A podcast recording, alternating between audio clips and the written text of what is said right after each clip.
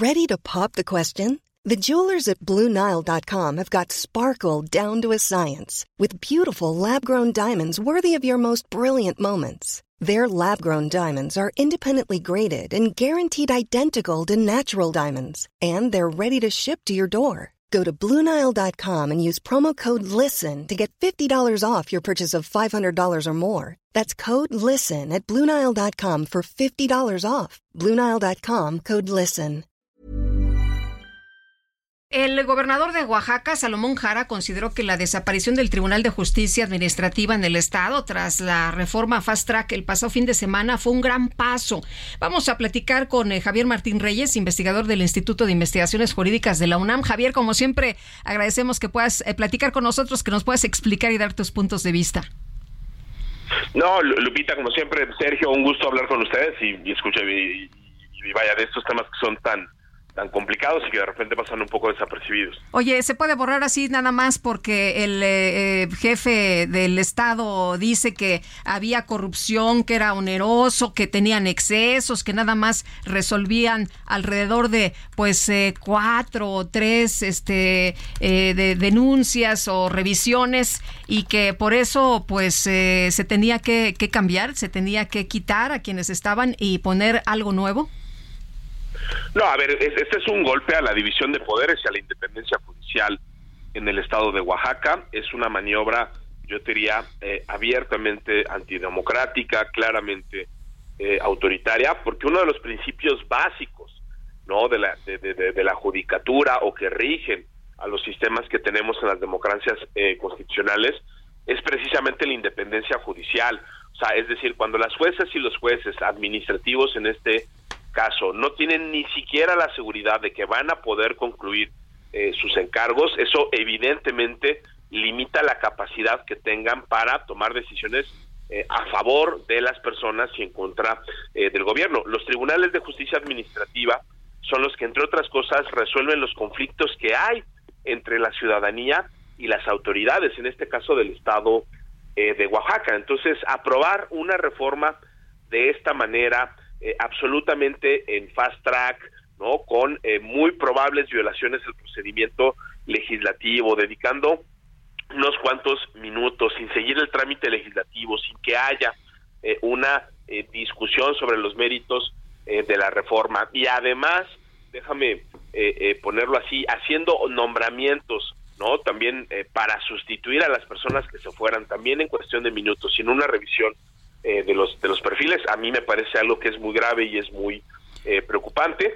Eh, el Tribunal de Justicia Administrativa en el estado de Oaxaca es además un órgano que tiene autonomía no a nivel de constitución local. Las personas que ahí fueron designadas en principio tienen, tienen periodos de nombramiento más extensos del gobernador es decir siete años para qué precisamente para que no se les pueda eh, presionar eh, y más allá, déjame ponerlo así, de la rapidez con la que se dio eh, este golpe de independencia judicial en el estado de Oaxaca, yo esperaría no que pues tanto el tribunal como sus, integrantes en, lo particular por lo menos acudan a las vías jurisdiccionales que tienen para revertir este pero caray no es eso hay, hay, hay, que decirlo tal cual no o sea esta es una clara señal de autoritarismo en el estado de Oaxaca y creo que sería gravísimo ¿no? Si eventualmente esto no se frena, porque podría sentar eh, un pésimo precedente para otras cosas u otros golpes que podrían suceder en otras entidades eh, federativas y en otro tipo de tribunales. Eh, Javier, de hecho, de, eso te voy a, quiero hacer una pregunta también al respecto de Aguascalientes, pero primero, ¿se puede apelar, se puede recurrir a la Suprema Corte de Justicia en un caso estatal como puede ser este de Oaxaca? Sí, mira, yo, tengo la, impresión, Sergio, de que la, primera todavía es una controversia eh, constitucional que podría presentar no el propio este eh, eh, tribunal no aunque está desaparecido ya digamos por, este decreto. Los antiguos magistrados no los magistrados destituidos podrían conformarse con una controversia constitucional. Así es y en buena medida Sergio porque son un órgano que tiene autonomía son o sea, ellos son una suerte como de INE, déjame ponerlo así, la constitución local les da ese estatus de órgano con autonomía constitucional a nivel local. Eso les abre la puerta a la controversia constitucional. También tienen abierta la puerta del amparo, aunque ahí tendrían que ir en lo individual a defender, eh, pues digo, es, que todas estas reformas que son tan violatorias de tantos artículos, ¿no? Que yo creo que también ahí tendrían una buena probabilidad, no solo de presentar el amparo y eventualmente ganarlo, sino eventualmente de lograr alguna suspensión que logre frenar eh, todo esto. Y hay otras vías eh, que se ven políticamente más complejas. Eh, Sergio te diría, por ejemplo, las minorías parlamentarias en Oaxaca, o sea, si la oposición quisiera acudir ¿no? a la Corte a presentar una acción de inconstitucionalidad, también lo podría hacer, parece que ahí los números no dan, digamos, por el, por el número de integrantes que tiene la legislatura, que es eh, de 42 y por la votación que vimos, algunos de los diputados que prácticamente votaron a favor de la reforma también tendrían que sumarse a la acción. Eso se ve poco probable, pero teóricamente eh, podría este también suceder. Por eso te digo, yo creo que la vía de la controversia constitucional y la del amparo son las dos vías que con mayor probabilidad se podrían activar y ojalá se activen, porque si no dejar pasar una cosa como esta, porque sí sería muy problemático.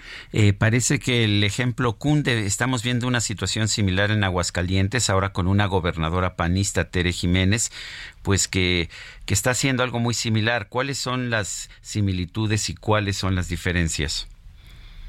Pues mira, yo, yo, yo te diría, Sergio, creo que cada uno de los, de los casos tiene eh, sus, sus, particularidades, pero yo te diría, creo que acá lo que es muy importante es lo primero que tú mencionas, el, ejemplo cunde, ¿no? Eh, y yo te diría, incluso yo pensaría que el ejemplo más grande eh, se puso a nivel federal, es decir, el presidente de la República, con el, con el llamado Plan A, con la reforma electoral, pretendía destituir de un golpe y de un plumazo a todos los integrantes de los tribunales electorales, a todos los integrantes de los institutos electorales locales y también eh, del, del INE. No lo logró, pero creo que hoy lo que estamos viendo a nivel local es este intento de borrar de un solo golpe, de nueva cuenta, no solo a órganos, sino integrantes que en lo individual tienen garantías de independencia y de, y de, permanencia. Y eso es, es, algo fundamental. O sea, es decir, se puede discutir si un diseño institucional es el adecuado o no es el adecuado, eso es perfectamente eh, democrático,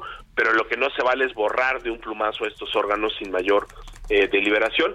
Eh, y la otra cosa que te diría que importantísima, Sergio, es que a final de cuentas cualquier modificación que se haga tiene que respetar esos periodos de nombramiento. Bueno, pues sí se les pueden sumar facultades también, lo que no se puede es dar este tipo de golpes que lo único que buscan, y ahí vería la mayor similitud, pues es concentrar el poder en el, en el Ejecutivo, ¿no? Pues sí, este, para que estén a las órdenes, ¿no? De lo que ellos quieran y, bueno, pues así mucho más fácil, así ya no hay contrapesos, Javier. Sí, a ver, y, en, y en, el caso de Oaxaca, pues es el, el Tribunal de Justicia Administrativo, o sea, es decir, ahí siempre históricamente, Lupita, habíamos tenido o se ha tenido un problema ¿no? En el sentido de que esos tribunales de justicia administrativa muchas veces no tienen la independencia suficiente respecto del poder ejecutivo para resolver los conflictos donde el ejecutivo es parte, ¿no? Entonces ahí siempre ha habido una relación complicada entre esos tribunales eh, y el, propio poder eh, ejecutivo. Creo que en Oaxaca se optó por un diseño institucional que era virtuoso, que era sacar esos tribunales de la esfera del poder ejecutivo, ¿para qué? Para que pudieran tener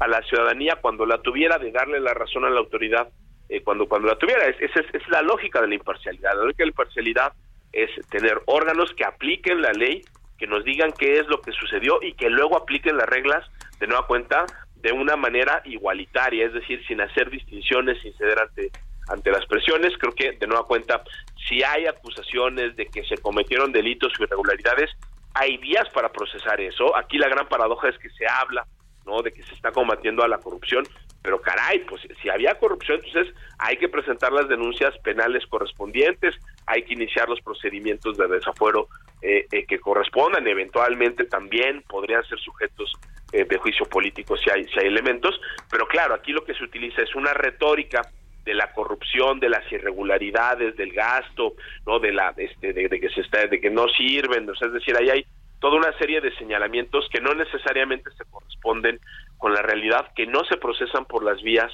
institucionales, pero que terminan sirviendo de pretexto para dar este tipo de, golpes que de nueva cuenta, pues creo que son antidemocráticos y que muestran un talante autoritario de las autoridades que están aprobando este tipo de reformas así en fast track. Pues muy bien, Javier, muchas gracias, como siempre, muy buen día. No, hombre, para el contrario, Lupita, Sergio, un gusto como siempre. Gracias.